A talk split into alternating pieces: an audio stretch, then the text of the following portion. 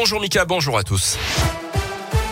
Et à la une de l'actualité, aujourd'hui un drame dans la région. Hier après-midi, deux hommes sont morts dans le crash de leur hélicoptère. Ils étaient partis de Villefranche-sur-Saône vers 15h30.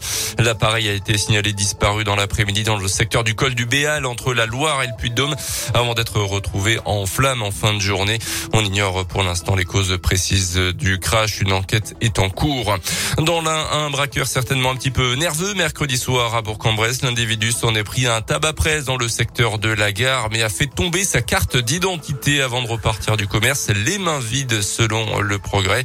La caisse ne contenait en effet que très peu d'argent liquide malgré leur tardive.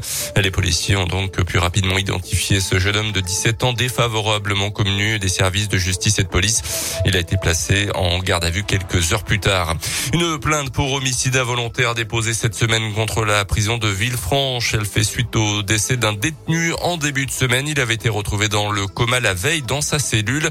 La victime souffrirait de diabète et aurait pu manquer d'insuline. Sa compagne accuse l'établissement pénitentiaire de ne pas l'avoir secouru comme il le fallait. Une enquête a été ouverte. Dans le reste de l'actualité du changement à nouveau dans le protocole sanitaire à l'école, après une réunion hier entre les syndicats de professeurs et les représentants de parents d'élèves, le ministère de l'Éducation a donc modifié hier soir légèrement les règles en vigueur depuis le début de la semaine. Terminer les trois tests successifs dès qu'un cas de Covid se déclare dans une classe. Désormais, le parcours de dépistage sera valable sept jours. Les directeurs et directrices d'école ont commencé à recevoir des mails les informant de cette modification du protocole. Notez ce changement également concernant la vaccination des 5-11 ans. Il faut désormais l'accord des deux parents. Les ados de 16 ans et plus peuvent quant à eux se faire vacciner sans aucun euh, accord parental. Euh, selon le ministère, plus de 47 000 enfants et 5 000 personnels de l'éducation ont été testés positifs depuis le début de la semaine.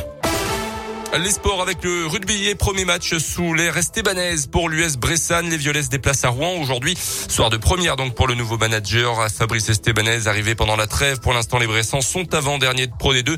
Mais le nouveau coach espère bien redresser la barre. On l'écoute.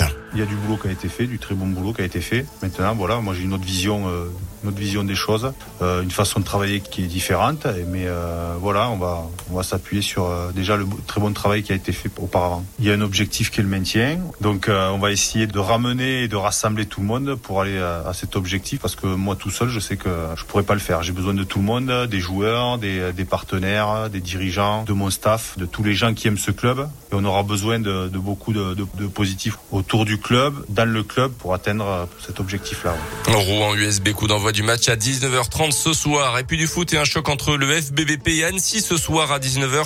Premier match de l'année 2022 en national. Les Bressans sont quatrième, Annecy est troisième, un petit point devant seulement au classement.